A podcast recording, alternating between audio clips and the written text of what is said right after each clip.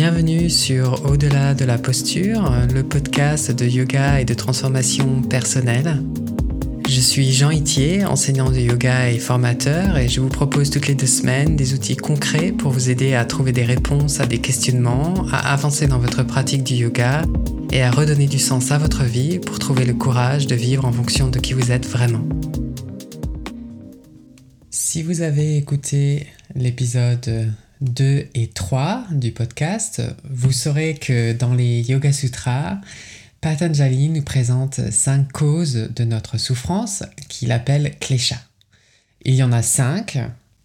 Euh, la première étant la méconnaissance de soi, qui, je vous le rappelle, est le terrain porteur qui engendre les quatre autres, qui sont l'ego, l'attachement, l'aversion et la peur.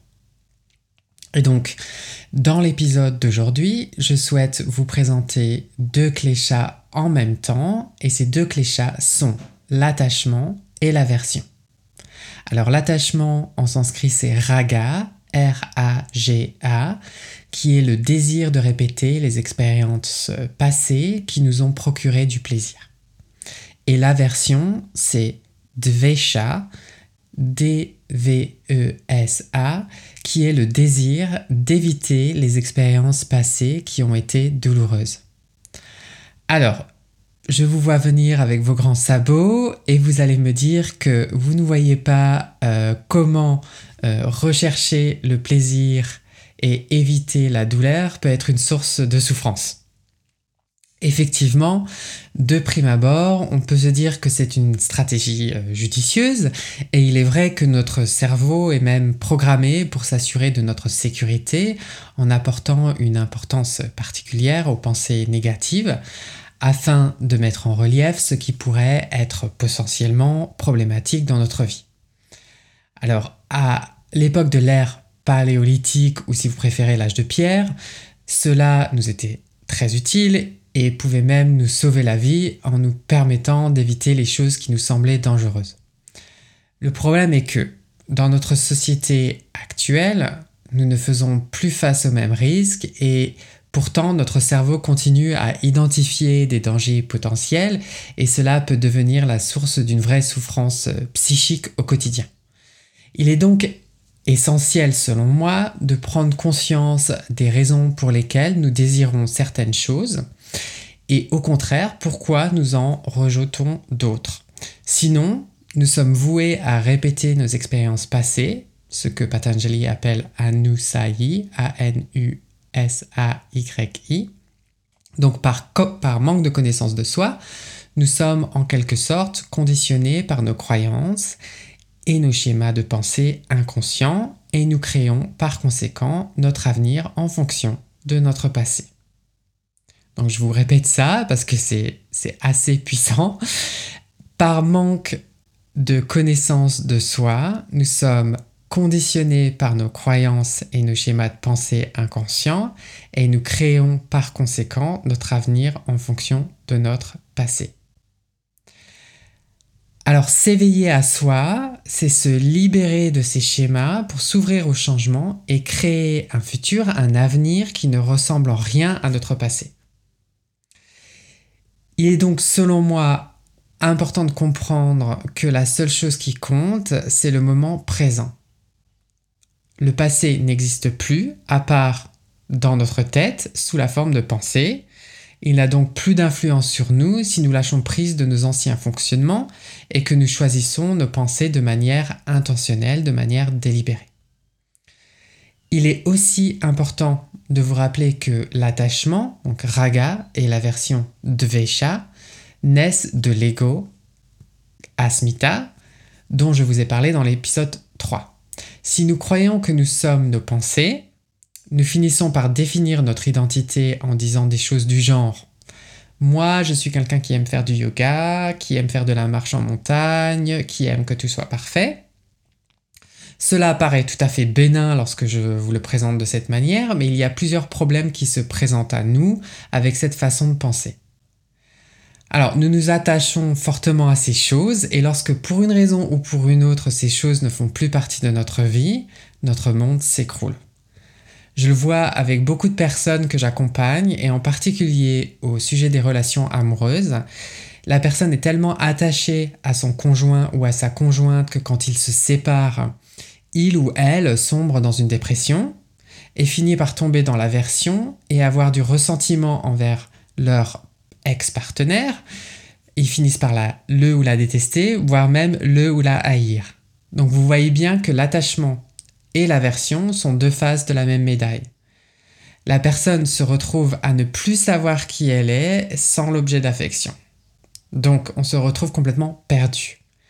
Bon, je vous rassure tout de suite, cela ne veut pas non plus dire que nous devons arrêter d'aimer, bien au contraire. C'est plutôt une opportunité pour euh, remettre en question nos croyances et de se demander ce que nous pensons être la vraie source de notre bonheur. La société actuelle nous indique que nous serons heureux lorsque nous aurons fini nos études, lorsque nous aurons un travail, lorsque nous serons mariés et que nous aurons des enfants et une maison, etc., etc. Mais si vous avez passé assez de temps sur cette planète, euh, tout comme moi, je pense que vous serez d'accord avec moi quand je vous dis que toutes ces choses extérieures à nous-mêmes créent des émotions positives, mais elles sont temporaires. Nous sommes heureux d'avoir la maison de nos rêves pour finalement nous retrouver à nous plaindre de la pression financière liée à ce bien, ou alors nous plaindre de devoir tondre le gazon maintenant que nous avons un jardin, ou se plaindre du temps que prend le ménage puisque nous avons deux ou trois pièces en plus ou je ne sais quoi d'autre. La bonne nouvelle, c'est que le, bonheur est accessible ici et maintenant et se trouve à l'intérieur de nous-mêmes et non à l'extérieur. Il est donc très très important de vraiment devenir conscient de votre discours intérieur car il peut tout aussi bien être source de joie que source de tristesse. J'ajouterai qu'il est nécessaire d'apporter autant d'attention à nos attachements qu'à nos aversions, car lorsqu'il s'agit de ce que nous n'aimons pas, de ce que nous rejetons, nous avons tendance à éviter ces expériences car elles provoquent une émotion déplaisante dans notre corps. Éviter nos peurs peut momentanément réduire notre anxiété, mais l'émotion reviendra au galop car nous n'avons pas su accueillir le problème initialement. Dans votre pratique du yoga, et quand je dis euh, yoga, pour moi, Là, ça veut dire méditation. Je vous invite à faire face, à accueillir avec bienveillance les émotions négatives afin de mieux comprendre comment vos pensées influent votre état émotionnel pour pouvoir vous ouvrir au changement et choisir délibérément la manière dont vous voulez aborder votre relation aux choses qui vous attirent ou qui vous rebutent. Rappelez-vous que votre ego, qui est la machine qui produit vos pensées, est simplement l'instrument de la conscience et que la conscience est une source permanente de paix et d'amour inconditionnel. Si vous partez de ce point de vue-là, vous pouvez vous poser les questions suivantes. Comment vais-je choisir de me mettre en relation avec cette personne? C'est-à-dire, que vais-je choisir de penser d'elle? À quoi ressemble une personne calme, bienveillante et empathique? Quelle serait son attitude face à une telle situation? Comment agirait-elle Comment agiriez-vous si vous étiez cette personne? Vous êtes toujours libre de choisir comment vous allez interpréter une situation donnée, quelle qu'elle soit.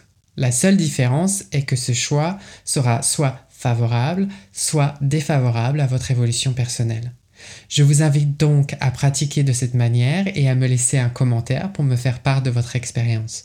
Je vous remercie pour votre écoute et je vous dis à dans deux semaines. Pour ne manquer aucun épisode, abonnez-vous à la plateforme de votre choix, n'hésitez pas à laisser un avis et à le partager. Inscrivez-vous sur yogatherapie.fr, donc yogathérapie c'est en un mot et au pluriel, pour recevoir par email des méditations et des pratiques guidées gratuitement.